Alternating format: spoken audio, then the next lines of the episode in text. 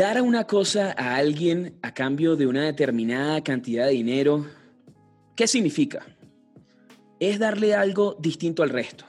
Podemos hablar de millones de personas en el mundo, pero cuando hay algo que no estamos probando y queremos que luzca espectacular o maravilloso, decimos, ¿será algo que en realidad me va a llevar a meterlo en el carrito?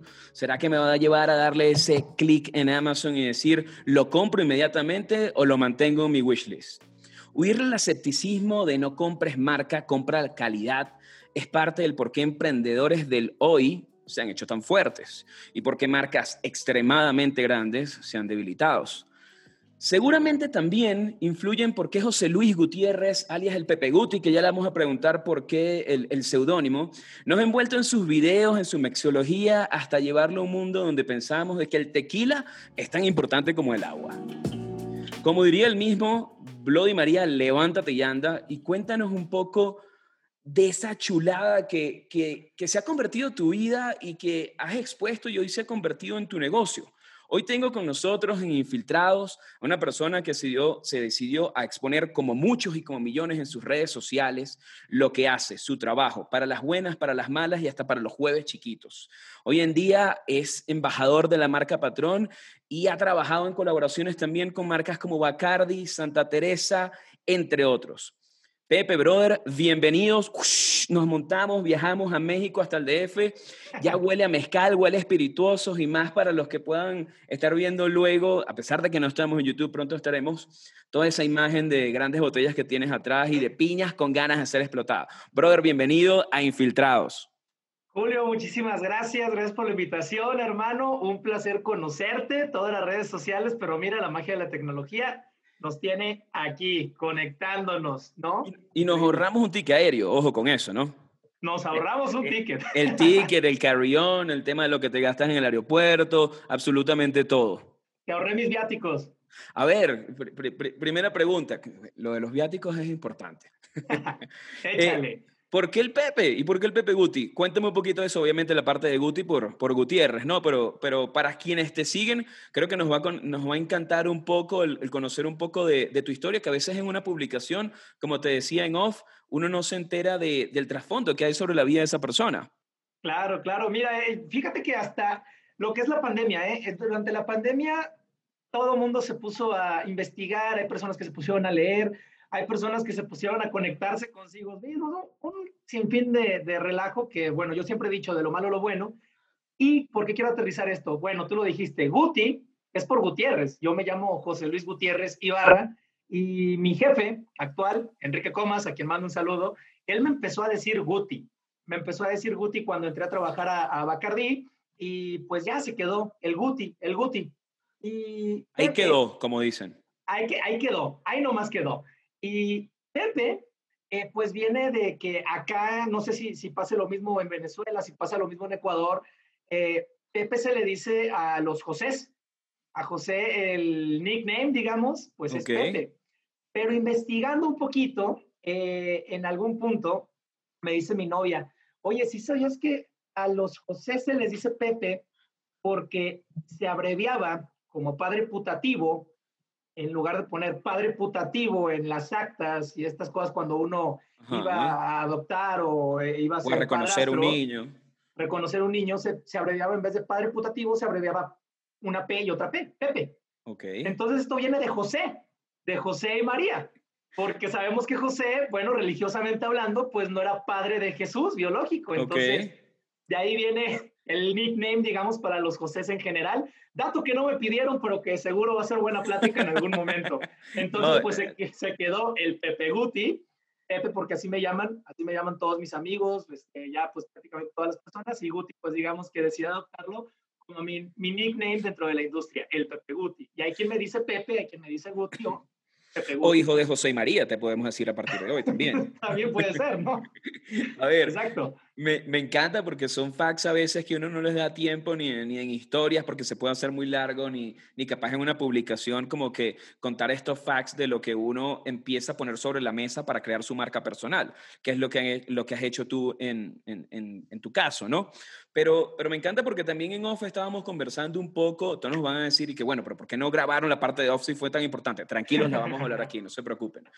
Eh, te comentaba que en Infiltrados siempre buscamos traer personas en base a lo que saben y también a lo que han logrado, ¿no? Y, un poco de lo que conversábamos era el tema de, marca, de hoy en día, de tanta gente que se lanza, se arriesga a apostar a bien, a apostar también a perder, ¿ok? Eh, a crear. Y, creo que eres la persona idónea y por eso también estás invitado aquí para, para darnos a conocer distintos temas de la actualidad dentro de tu mundo, ¿ok? Que puede ser tan amplio. Eh, Actualmente vivimos también en un mundo lleno de, de hard seltzers, ¿ok? De sodas, de tendencias, ¿ok? Donde las grandes compañías de licores a nivel mundial se han entendido de que no es quien más se chume, como se dice en Ecuador, se, se lleve hasta la madre, se rasque, como se dice en Venezuela, sino quien te brinde más calidad, historia y experiencia. Yo considero siempre que ese es un trípode que, que no falla, ¿ok? Estamos en una nueva época y, cuando te hablo de los hard seltzers no es para hablar de ellos netamente, sino de, de todo lo que se está viviendo en esta industria y lo que se está proponiendo, en donde hay pioneros, ¿ok?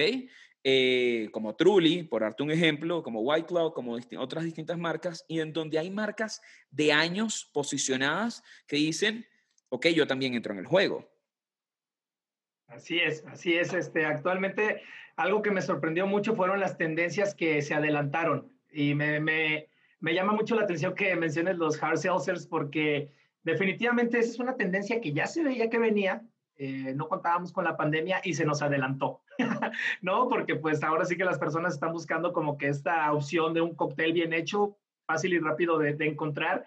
Y mira lo que es la vida, se nos adelantó bastante. Y quién dijera de los spritz, quién dijera de los delivery, o sea, ha, sido, te digo, de lo malo lo bueno, se nos han adelantado muchísimas cosas, pero sí, o sea, emparejándolo ya con lo que comentas, eh, el tema del el contenido, el tema de buscar personas que te agreguen valor orgánico, que te agreguen un valor que sí sea para educar de algún modo, porque el área con la que yo me especializo es el tema de advocacy, advocacy es educar al consumidor, educar al on-trade, pues también va muy de la mano con esto, ¿no? No solamente es eh, te compraste una margarita embotellada. Hay personas que ahorita ya se ponen a investigar, oye, la margarita, ¿cuál es su historia?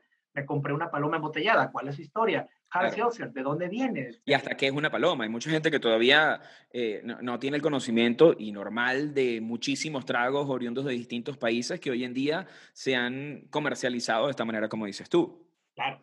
Claro, claro, claro. Entonces, ahorita la pandemia, te digo, pues yo sé que ha sido un tiempo muy difícil para, para muchos de nosotros, cada quien, y siempre lo digo, peleando desde su trinchera. Tú no puedes decir que te fue peor a ti y que le fue mejor a otra persona. Cada quien sufre desde su trinchera, pero son momentos en los que todos nos hemos tenido que adaptar y hemos tenido que, evolucionar de algún modo, ¿no? También yo digo, quien no ha aprovechado este momento para, para evolucionar, para poder educarse, para poder llenarse de algo más, en tu caso, pues mira, aquí tienes ya tu, tu podcast, este, pues obviamente tienes que ver de qué manera también puedes ganar más herramientas que te lleven a seguir construyéndote como persona, como marca propia y hacer tu, tu branding, ¿no? Porque al final de cuentas, si tú te manejas como una, una marca personal, que eso es algo que a mí me encanta, pues tú te tienes que vender como una empresa. ¿Qué es lo que ofrece el Pepe Guti? ¿Qué es lo que ofrece Julio Sánchez? ¿Qué es lo que me tienes o qué es lo que me ofreces que beneficie a mi empresa si me asocio contigo, empresa entre paréntesis,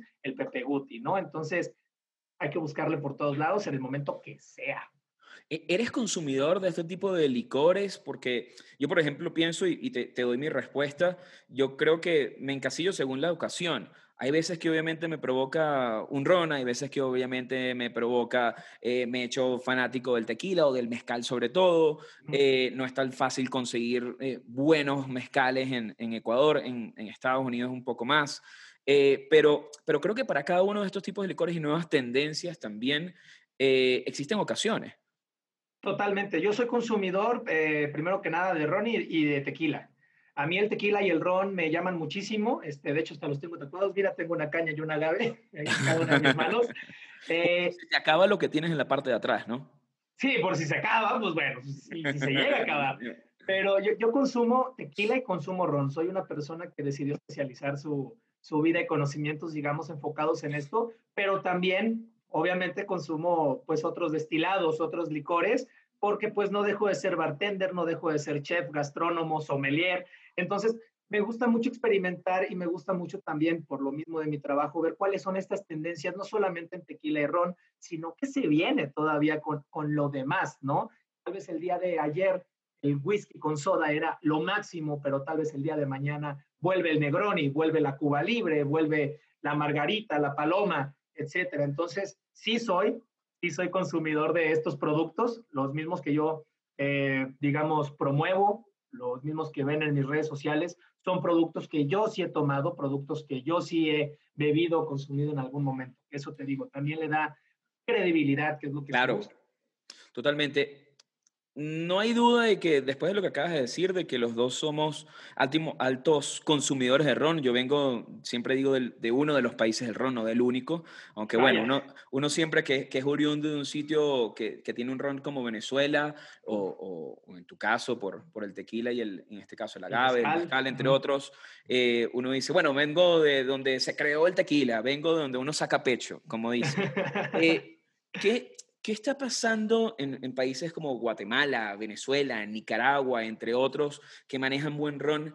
Eh, en ese mercado, porque creo que cada vez la gente se va enterando que ron no es únicamente el que capaz te costaba entre 5 y 10 dólares, sin hablar de marcas, hablando de costos, y que, y que el ron puede también ser ese whisky de la fiesta, por decirlo así. Por ejemplo, en Venezuela no existe una boda si no hay whisky, pero hoy en día tampoco existe una boda si no hay ron. Es como que ese trago emblemático, como decirte champán o prosecco, en una ocasión como esta. Pero veo que cada vez eh, distintas marcas, sin, hablar de países, eh, tratan de promover la calidad y el demostrar de que ese ron que venden puede ser capaz no el mejor del mundo, pero sí estar en un top list y que tú digas, te estás tomando algo que es unique.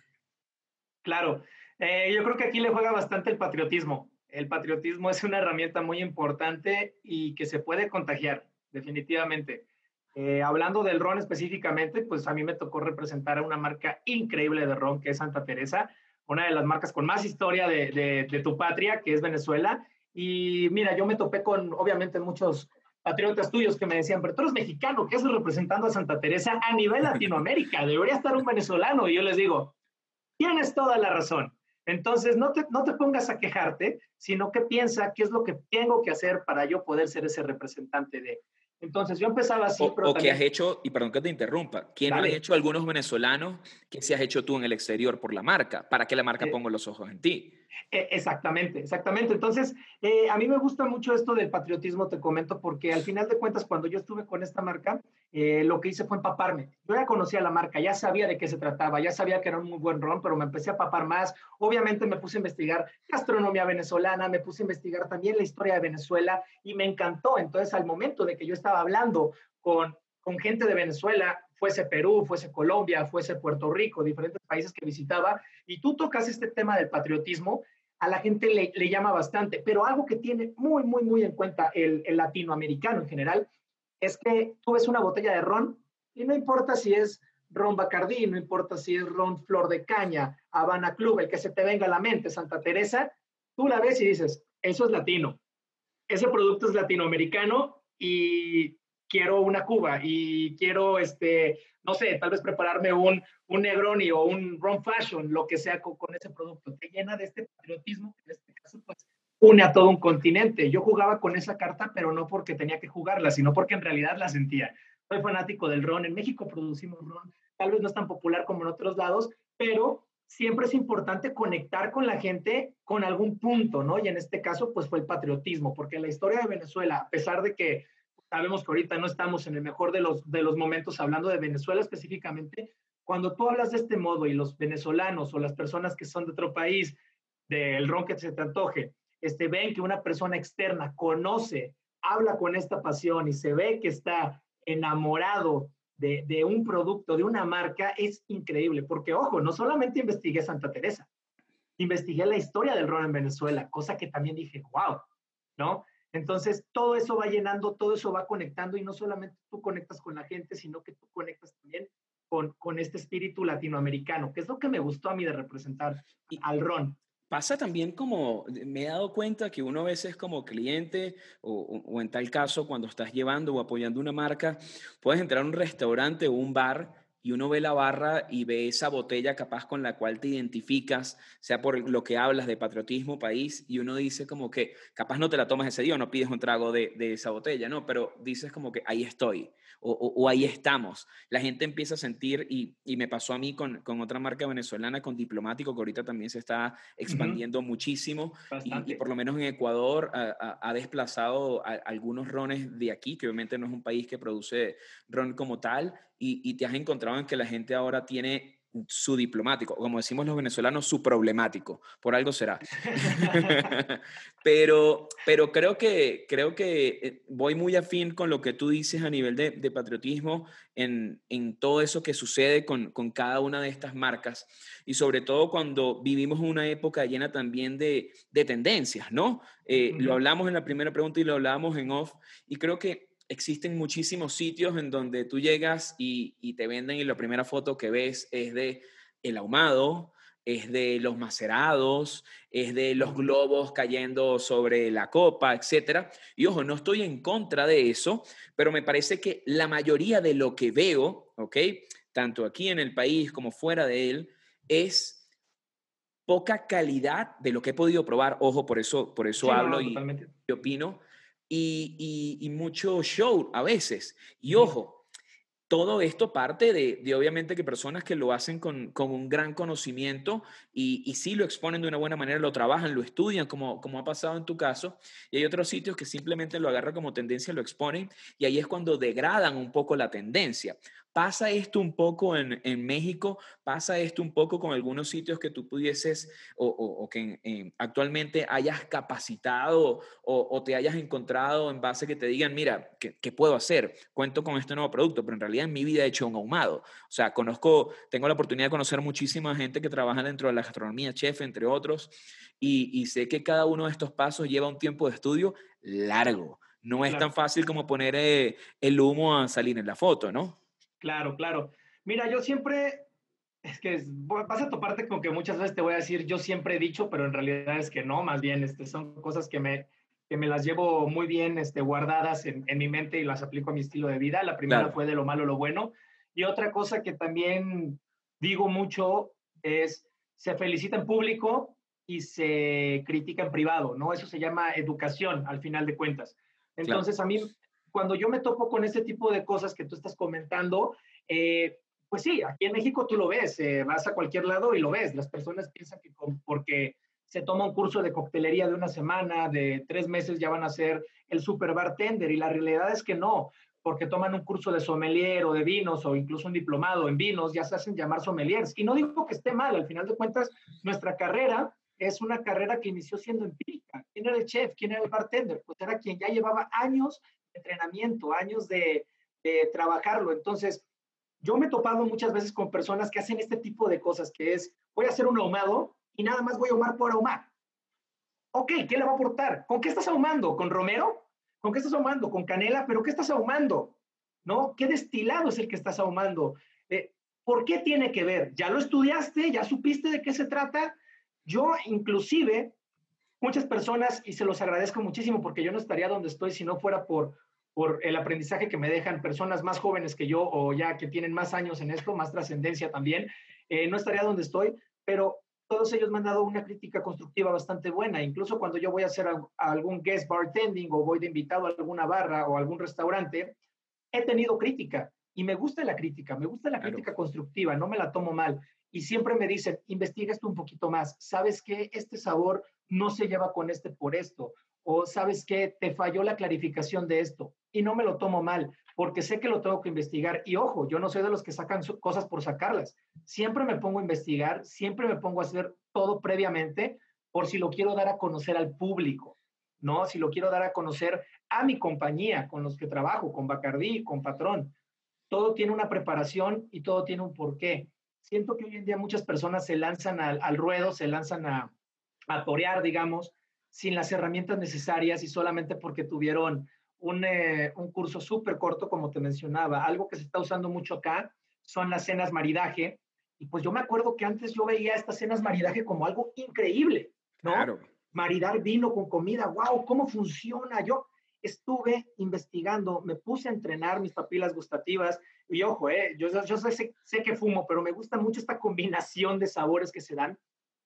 Y tuvo que pasar, tomé mi carrera de sommelier, duró un año y todavía tuve que aventurarme un año más a seguir estudiando y a practicar para animarme, para atreverme a hacer mi primera cena maridaje formal con vinos, quiero aclarar, ¿no? Porque ya venía manejándote tequilas y rones, pero no me iba a animar a hacerlo desde antes y veo que muchas personas se animan y hacen las cosas mal y eso en qué deriva? Se educa mal a la gente. La gente piensa que eso funciona y tienen miedo de decir que no funciona porque les da pena contradecir al experto que tienen enfrente, pero resulta que tu experto que tienes enfrente no conoce bien el destilado, no conoce bien el vino, no sabe lo que es un maridaje por contraste, no sabe lo que es un maridaje por complementación y solamente habla por hablar. Eso es algo que nos está eh, perjudicando bastante porque entonces no tenemos personas que tienen credibilidad, ¿verdad? y ahí es donde tiene que entrar uno. Yo siempre digo, y por que te interrumpa, que las redes sociales son gratis que son un arma de doble filo. Así como pagábamos hace unos años, bueno, pagamos, no, pagaban las marcas miles y cientos de miles de dólares por un comercial en televisión y pasaron después a pagarlo en prensa o en radio.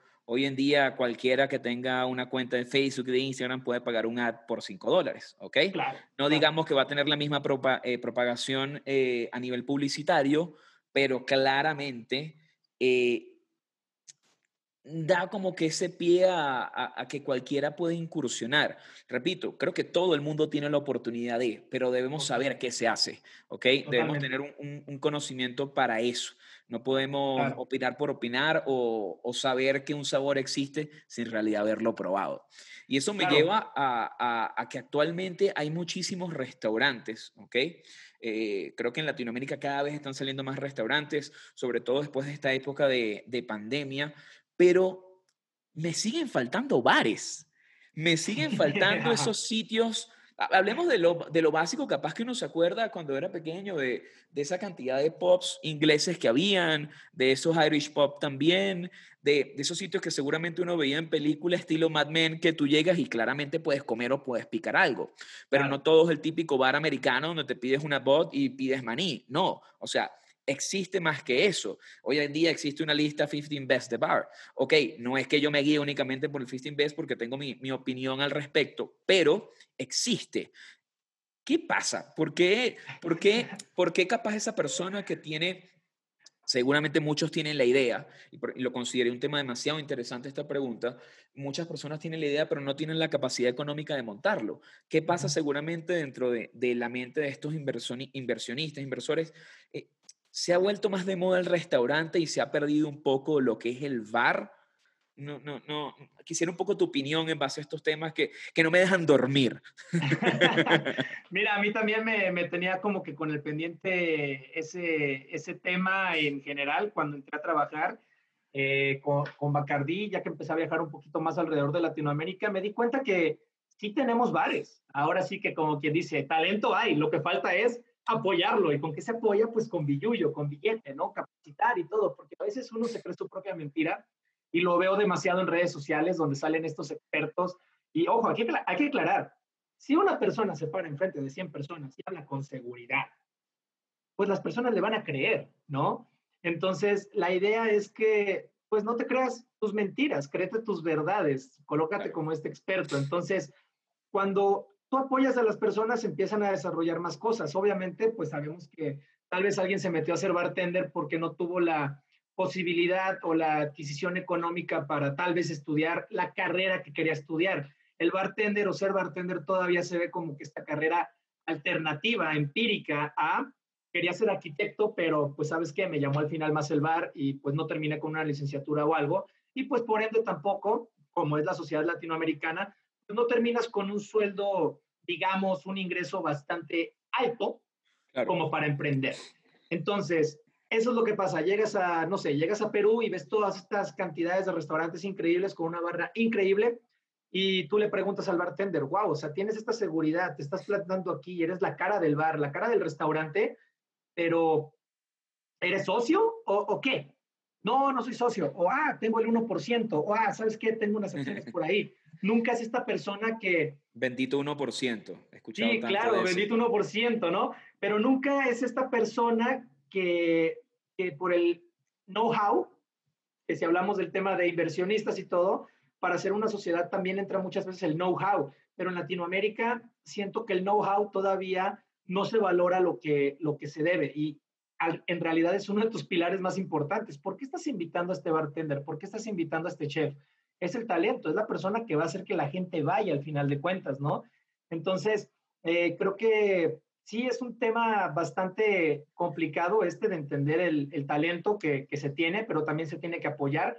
Eh, uno, para que los chicos y las chicas pues no se crean esta, esta mentira de que si toman un curso de dos semanas ya van a ser los mejores, sino que hay que apoyarlos. Se puede apoyar con estudios, se puede apoyar con estos, este tipo de talleres para profesionalizarlos más y que vaya evolucionando. Siento que tarde que temprano va a pasar.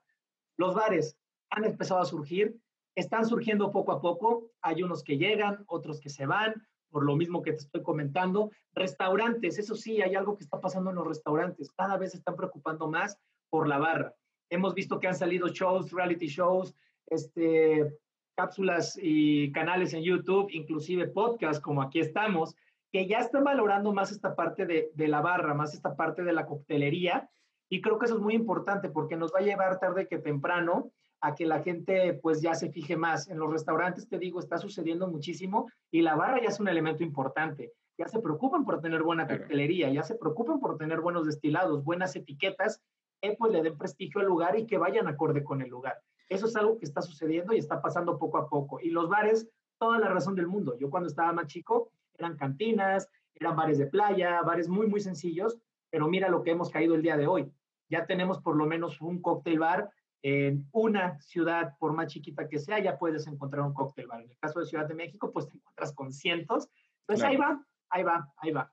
Sí, eh, es un tema donde, donde la gente lamentablemente se mal acostumbrado a pensar sin nada que ver con, con, con denigrar a este aperitivo de que, de que un spritz es todo, ¿ok? Y, y, tengo la oportunidad de trabajar con varios restaurantes italianos y el spritz en Italia es el spritz en Italia.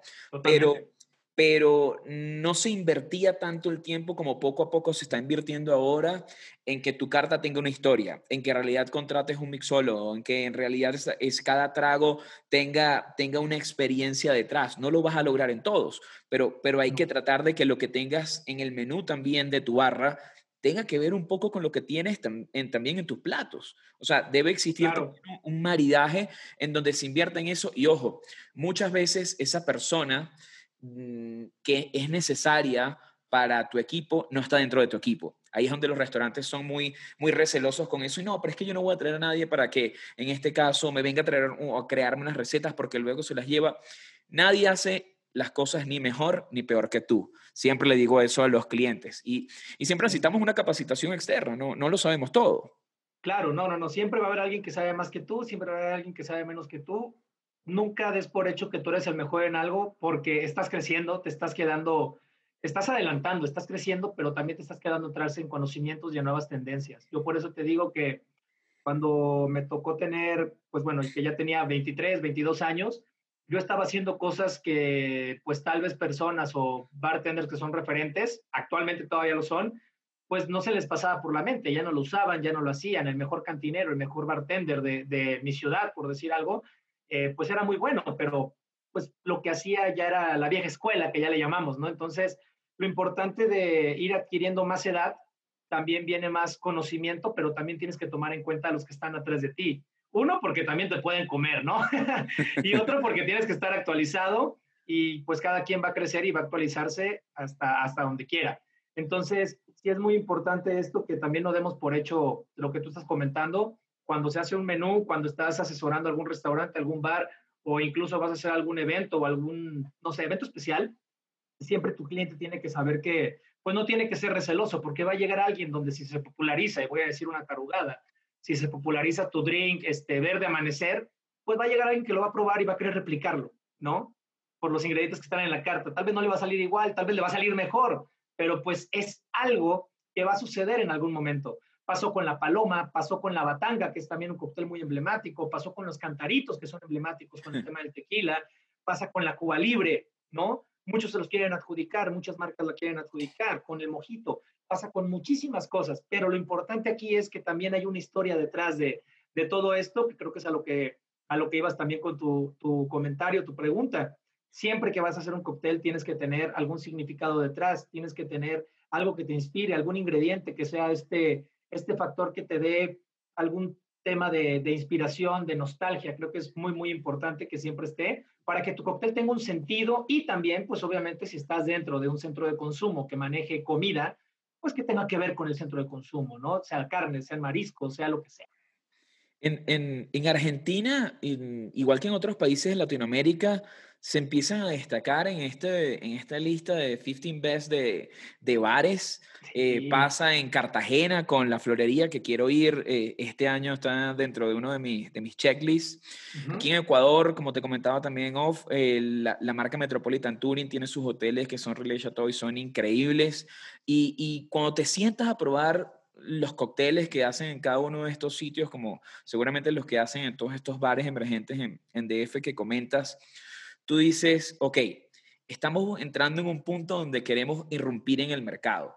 Pero ahora la pregunta, Glinch, es, ¿cómo atrapar a ese cliente que sin desprestigiar el mojito, lo quieres invitar a probar algo que tiene seguramente muchos macerados muchos destilados que ellos aún no conocen, porque existe también el escepticismo de la marca de vámonos por una coctelería clásica, pero ¿qué pasa cuando tú quieres crear desde cero? Cuando ese chef a nivel eh, alimentos dice... Ah, por estar en la playa no tenemos que obligatoriamente crearnos un ceviche, podemos crearnos un tiradito. ¿Cómo ¿Cómo, ¿Cómo entrar en la mente del consumidor hoy en día? Y, y, y, esto va muy anclado también al tema redes sociales que tú haces para quitarle ese escepticismo a probar nuevos sabores. Ok, mira, eso, eso me encanta. Primero, eh, digo, yo ahora sí que hablo por mi experiencia. Eh, tenemos un bar en, en, una ciudad que se llama Querétaro, se llama Dodo Café, del que soy socio. Afortunadamente ahí No es el 1%, ¿verdad? No, no es el 1%, afortunadamente. El know-how el know pesó bastante. Entonces ahí vamos. Eh, y bueno, ¿qué es lo que pasa aquí? Con la experiencia tanto de Instagram, redes sociales y marca propia, lo que tú quieras, el bar, todo empieza atrayendo al cliente. El cliente es el que va a ir marcando qué es a lo que te tienes que dirigir, cuál es la tendencia, porque al final de cuentas me he topado también con personas que dicen, voy a abrir un bar de rones, pero quiero que solamente sean rones de la región. Brother, la gente en México toma Bacardí. Por más que me digas que no quieres meter Bacardí, alguien va a llegar y va a decir bar de rones. Me van a pedir Bacardí. Entonces, sentido común. Tienes dinero, todos tenemos que comer. Entonces, ¿qué necesitas para comer? Dinero, ¿no? Entonces, siempre tienes que atraer al cliente. Siempre tú ten tu concepto, tenlo bien armado, pero juega también con lo que es, digamos, eh, la, la vieja confiable, ¿vale? En mi caso, Empecé, empecé con cócteles muy sencillos, hablando de Instagram. Cuando muestro no, algo... no quites a Sergio Ramos, aunque tengamos en la banca un emergente. O sea, siempre Exacto. Sergio Ramos. Debes Exacto. tener tus caballos de batalla. Exactamente, es eso. Tienes que tener tus caballos de batalla. Entonces, a mí lo que me pasó en Instagram fue eso. Empiezo subiendo recetas muy sencillas. La paloma, ¿no? Que la paloma, tequila, jugo de limón, sal de grano y refresco de toronja o pomelo, como le llamen, depende del país y ya, y la gente dice, oye, eso está súper increíble, está súper sencillo, es un trago que me lo tomo en la, en la fiesta, pero nunca había visto cómo prepararlo. Pero la gente lo pide, es la vieja confiable, es lo que todo el mundo te va a pedir en un bar claro. de tequilas. Ahora, ¿qué hago? Siguiente punto. En lugar de ponerle refresco de pomelo, refresco de toronja, ¿qué es lo que hago? Entonces ahora cambio jugo de toronja natural y un top de agua gasificada, de agua con gas. Ya es diferente, la gente va a decir, ah, caray, oye, es que es paloma, pero nunca se me hubiera ocurrido ponerle tan sencillo ese cambio. Si yo lo hubiera puesto, y es un ejemplo muy básico, en mi carta, en Dodo Café, tal vez la gente hubiera dicho, oye, pero es que esto no es una paloma, no, no lo quiero. Mi paloma dámela con, con Squirt, dámela con refresco de toronja, refresco de pomelo.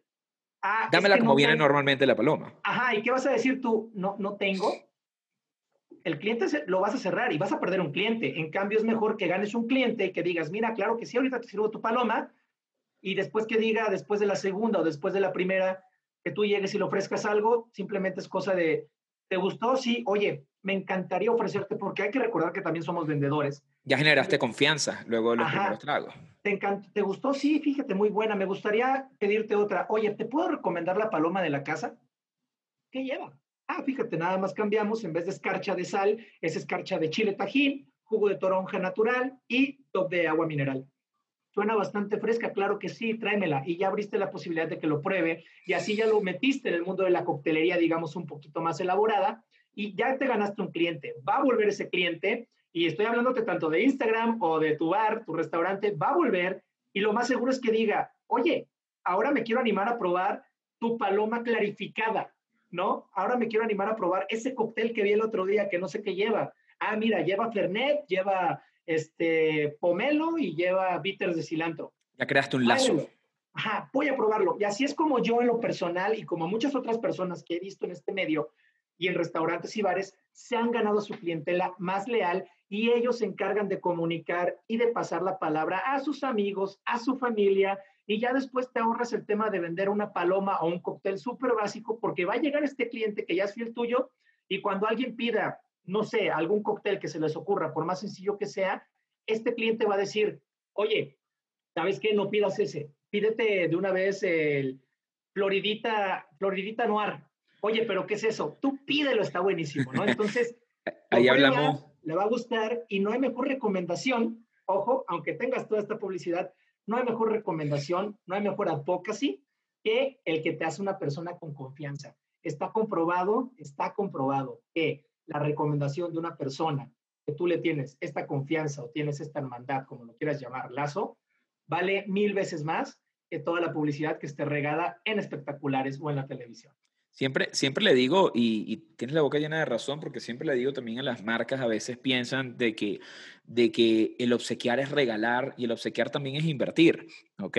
Cuando uno tiene clientes de este estilo y, y tú le dices, mira, no te preocupes, Hoy que siempre vienes, el tercero va por la casa o el primero va por la casa y es cuando a veces ellos no, a veces ellos cuando digo ellos hablo de las marcas, no entienden que esto también es un posicionamiento del cliente y que y, es actuar un poco en cuando hace muchos años uno ponía a rodar a alguien dentro de un centro comercial con un cotton candy y el niñito que pasaba por el lado decía, yo quiero ese cotton candy. O sea, vamos a lo básico.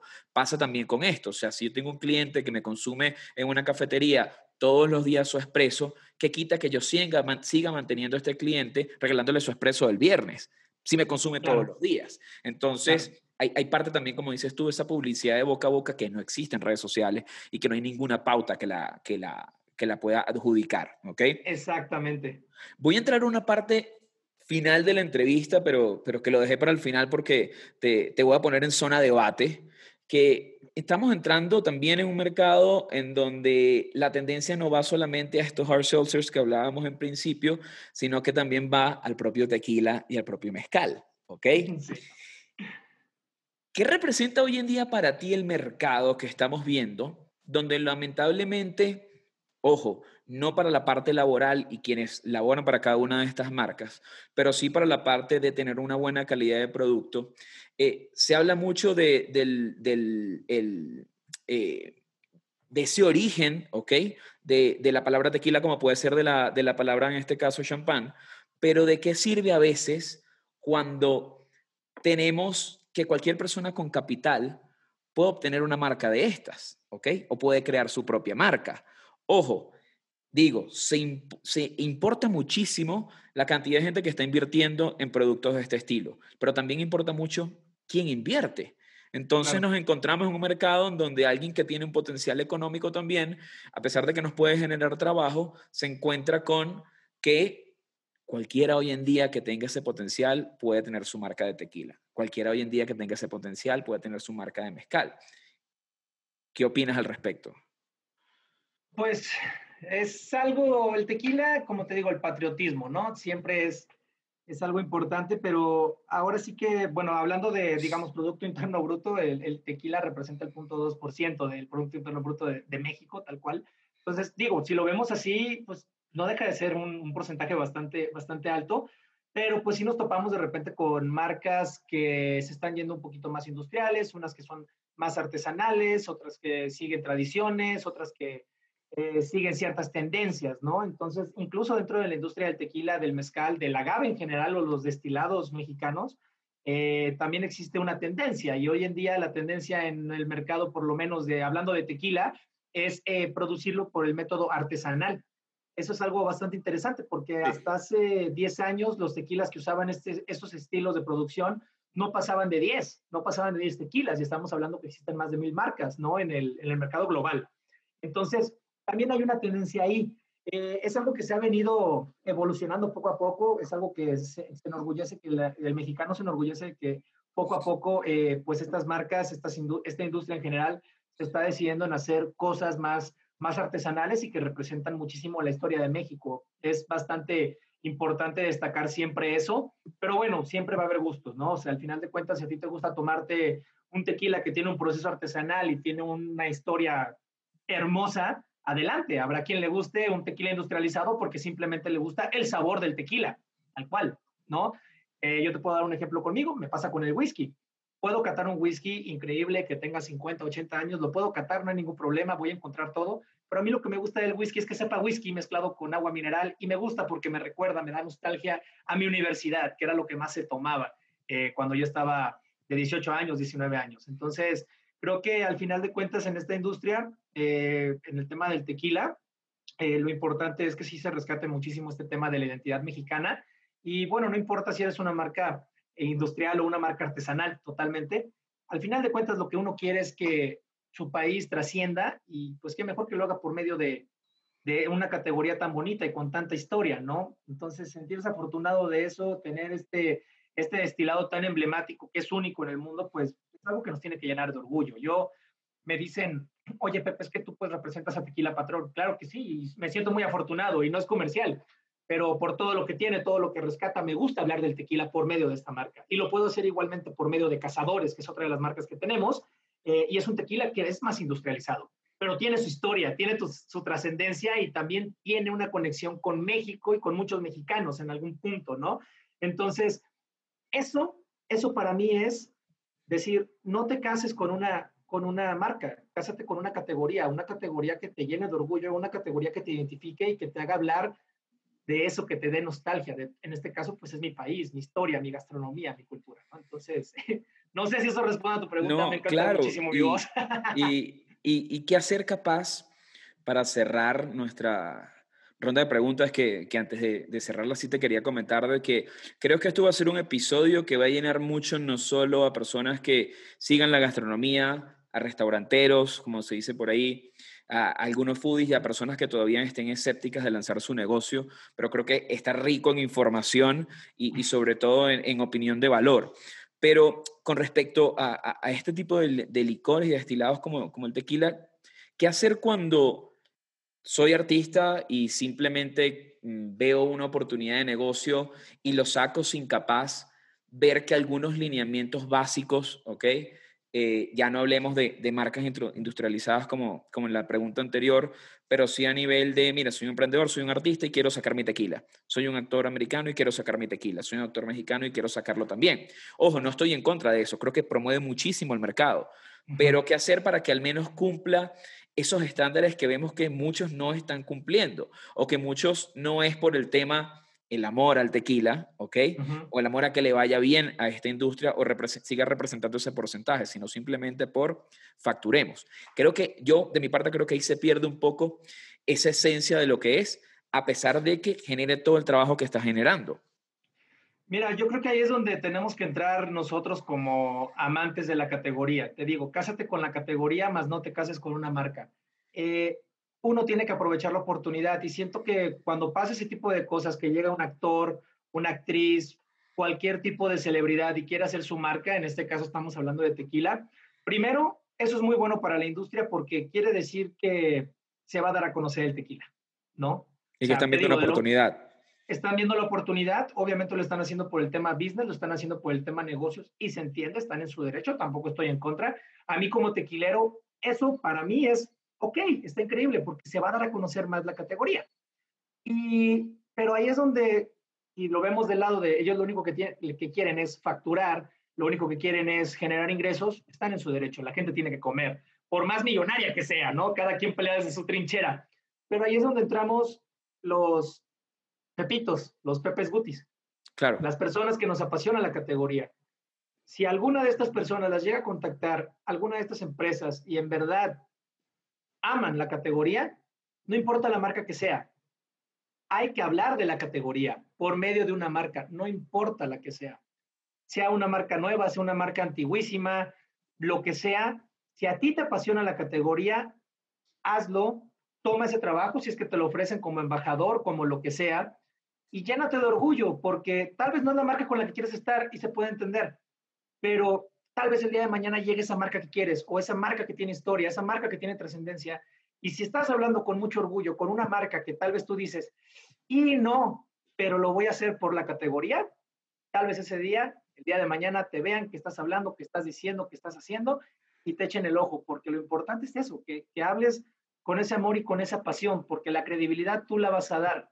La credibilidad tú te la tienes que ganar, tienes que ser ese referente, no por un estilo de vida, sino por los conocimientos que, que, puedas transmitir, ¿no? Entonces es muy bonito, te lo digo ya en un tema más, más personal, cuando a mí me dicen, es que yo quiero ser como tú, Pepe, que me dicen bartenders jóvenes, y ojo, tengo 30 años, no sé si se considere joven o ya viejo. No, no, estamos dentro del este, ranking, está bien, está estamos dentro del ranking, pero llega un bartender de 18 años y me dice, quiero ser como tú y me dice, yo quiero viajar, quiero ir a fiestas, quiero este, llegar a, hoteles y conocer muchas personas, es como, bro, entonces no es que quieras ser como yo, porque, pues la verdad, eso tú te estás fijando solamente en el exterior, en lo que conlleva, en lo que trae todo este trabajo, pero cuando llega otro bartender, misma edad, o lo que sea, y me dice, quiero ser como tú, quiero viajar para promover una marca que me apasiona, quiero viajar para hacer contactos, para conocer gente, para dar a conocer mi cultura, para dar a conocer una categoría, para educar, ahí digo, tú si quieres ser como yo, tú si eres una persona que me está tomando como un referente, así como yo tomo como referentes a muchas personas, y veo más allá del tema de que si fueron a Asia, que si fueron a algún lado. No me estás cuando me el tema de viajes, de likes, de números, sino el tema de realidad, de lo que te ha llevado a eso. Exacto, exacto. Siempre tiene que ser de una manera muy orgánica y siempre tiene que ser, eh, nunca se nos tiene que olvidar por qué estamos aquí. Yo no esperaba estar donde estoy. Honestamente, siempre todo lo que hice lo hice por amor a, a, mi, a, mis dos categorías favoritas, que son tequila por México y el ron por mi familia y por Latinoamérica. Entonces, es algo que me encanta y es algo que nunca se me olvida. ¿Por qué lo estoy haciendo? Puede que un día suba 100 seguidores de un trancazo y puede que un día pierda 7, pero al final digo, no importa porque lo que estoy haciendo es transmitir lo que me gusta, quiero educar sobre lo que me gusta y quiero ser referente, pero un buen referente. Y, está también quien quiere, siempre digo eso, eh, quien te sigue es porque en realidad vale que, que, esté ahí. Y me encanta porque llegamos a un punto en donde estábamos tratando ya temas muy, muy tu ADN, tu visión, el cómo lo ves, ¿ok? Y, y es perfecto para pasar a esa silla caliente que te hablaba en principio, eh, A, esos flash questions que, que, nos permiten siempre conocerte y que, y que creo que son geniales porque quien nos haya acompañado hasta este momento del podcast, siempre se disfruta esta parte, me dejan los comentarios y, y, cada vez quienes van siguiendo infiltrados me van dejando como que ciertas preguntas que, que podemos añadir, ¿ok? Ay Dios, ok, ok. Estos son como cinco caballitos de, de, una misma vez, ¿ok? En, 30 segundos. Vale, a ver, a, ver, ver si puedo, a ver si puedo. Hecho. A ver, ¿cuál es tú, ok, tu maridaje perfecto. Que tú digas, el tener estas piezas aquí enfrente de mí es ideal. Ok, perfecto. Eh, aguachile de camarón. Ok. En salsa verde, es algo picante, luego te lo explico bien, pero bueno, es aguachile de camarón con un shot de tequila blanco. Uy, lo voy a anotar, dame un segundo aquí. Te voy a decir súper rápido, aguachile de camarón es sashimi de camarón, este, fileteado, le pones harto jugo de limón, salsa picante. Obviamente, como es maridaje, no tiene que ser tan picante, pero es un maridaje hermoso y divino. Queda, resalta el tequila como no tienes una idea. Entonces, tequila blanco y aguachile de camarón. Hermoso. ¿Tequila o mezcal? Ay, ok. Me la pones muy difícil porque soy amante del agave, pero me voy por el tequila. Te vas por el tequila. Instagram Vamos a ponernos pocos plásticos. O TikTok. Instagram, totalmente. Yo también. No, no, no, me adapto al baile, aunque sé y, he empezado a respetar la plataforma por mis clientes, que, que no únicamente es el baile lo que, lo que funciona en, el, en, el, TikTok. Me queda claro. Esta pregunta es clásica de infiltrados. Qué bueno que no, no espoliaste el resto. Debes escoger, yo te voy a dar ahorita para que viajes a cualquier ciudad del mundo, ¿ok?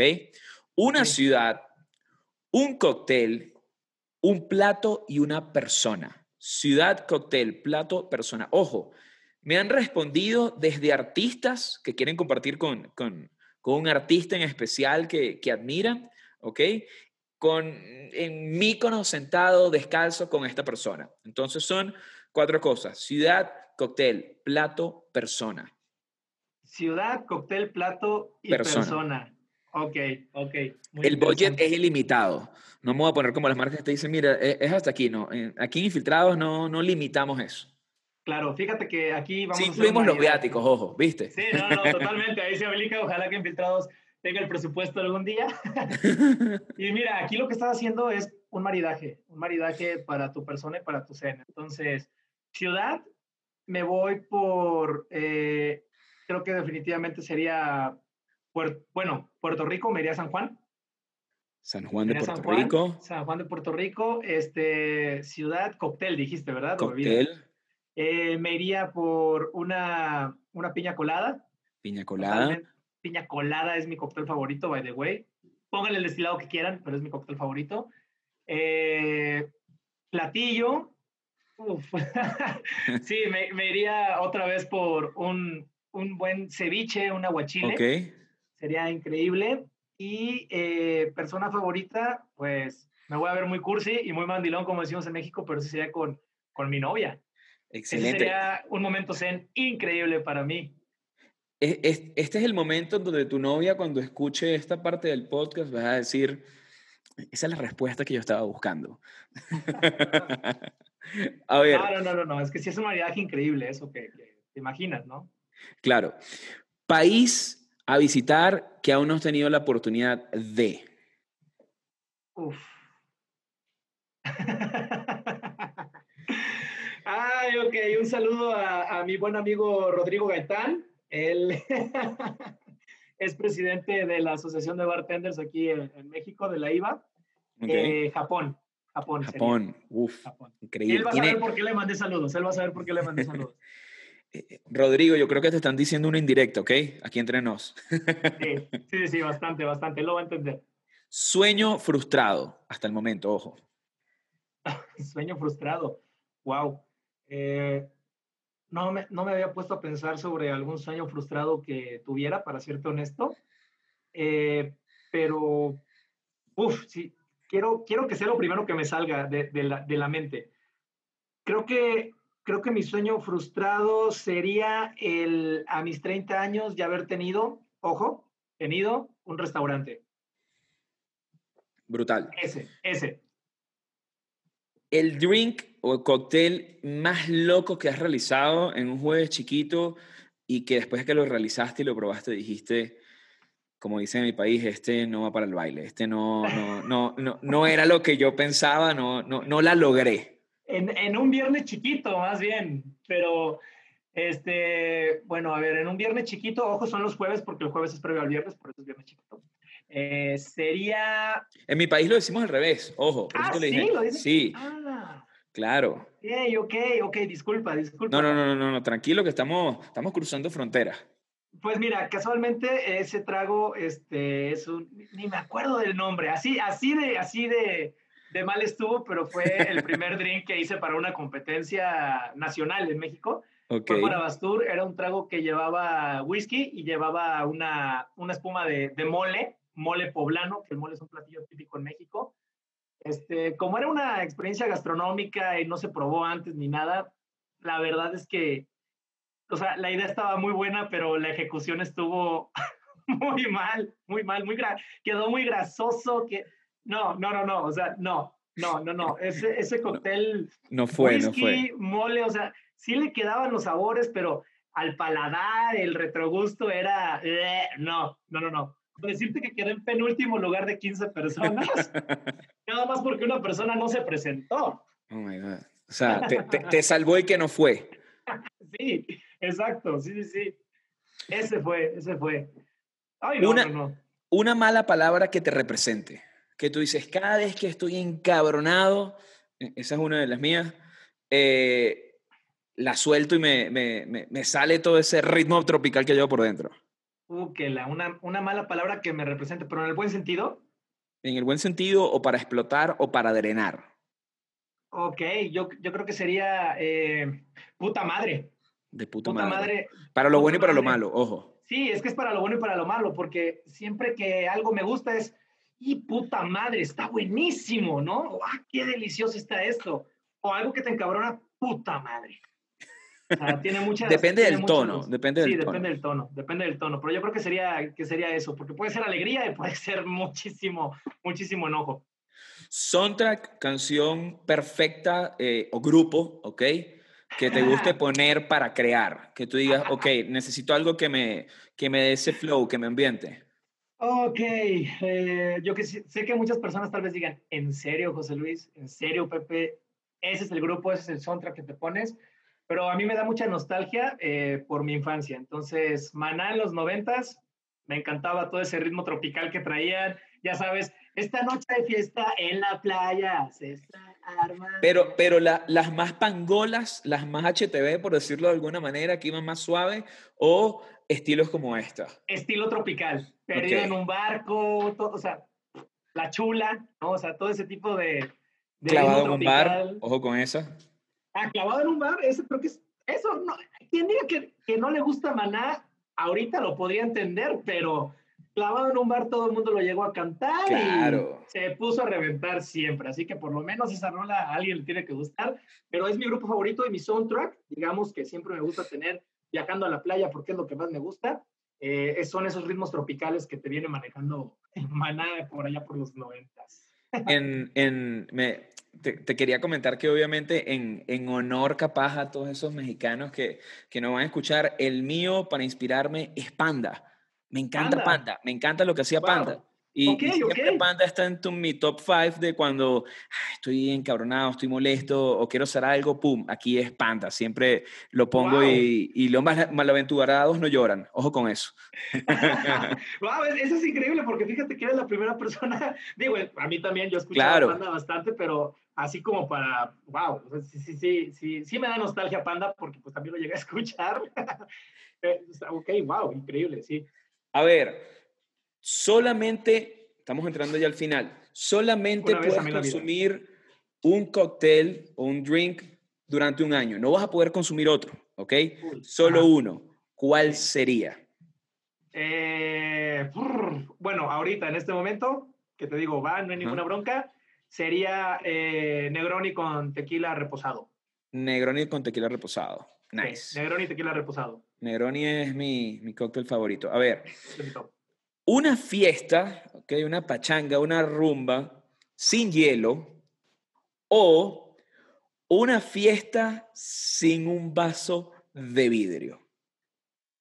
¿Con cuál te quedas? ¿Prefieres no tener hielo toda una noche o tener un vaso de esos plásticos que sudan y no aguantan la bebida, pero ni, ni segundos?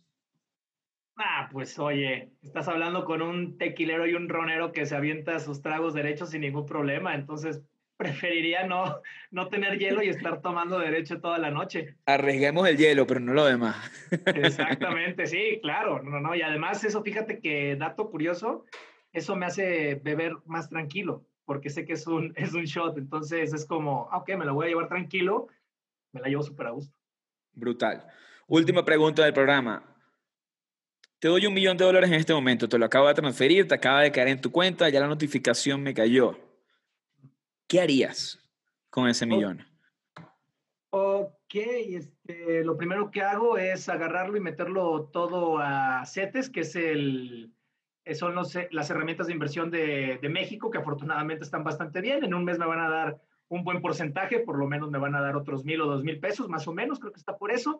Y en ese inter me pongo a investigar qué asesor financiero me puede servir bastante para que en un mes pueda saber en qué los puedo invertir correctamente. Señores, acabamos de tener una muy buena clase y no fue Jürgen Klarik el que habló, así que eh, tomen nota de eso, ni, ni, ni Gary Vee.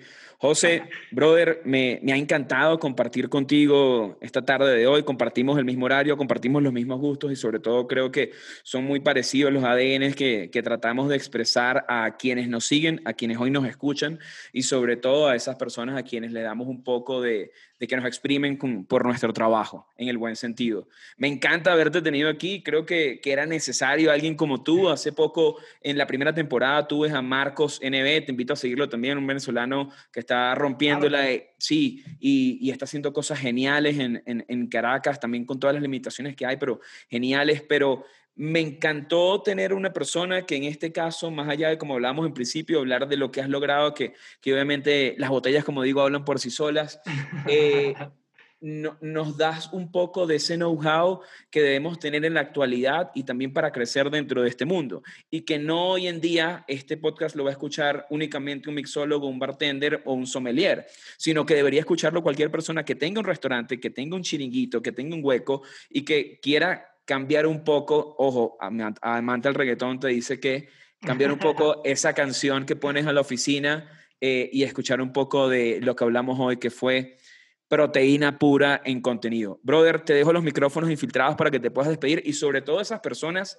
tuyas de tu comunidad, sean uno, sean cien o sean cien mil que hoy te escuchan y llegaron a este momento del podcast para tener toda tu atención a día de hoy.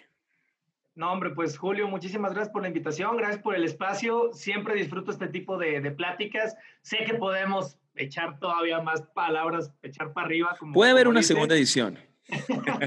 y yo estaría encantado de estar aquí y bueno, pues nada, este, siempre encantado de compartir, más que una entrevista y más que una persona, o sea, tipos de entrevistas donde diga sí, yo, yo, yo, yo, yo, que sé que tarde que temprano se atraviesan en la plática, pero me gusta mucho que sean este tipo de pláticas objetivas, como decimos en México, objetivas en alguna ocasión, pero pues bueno, las cosas son como son y hay que verlas en ocasiones con, como dicen, visceralmente, ¿no? Entonces, claro. este tipo de pláticas me gustan mucho, también me gusta que sean amenas, que sea crítica constructiva. Sé que también me vas a dar una buena crítica ya que terminemos esto. Me gustaría muchísimo.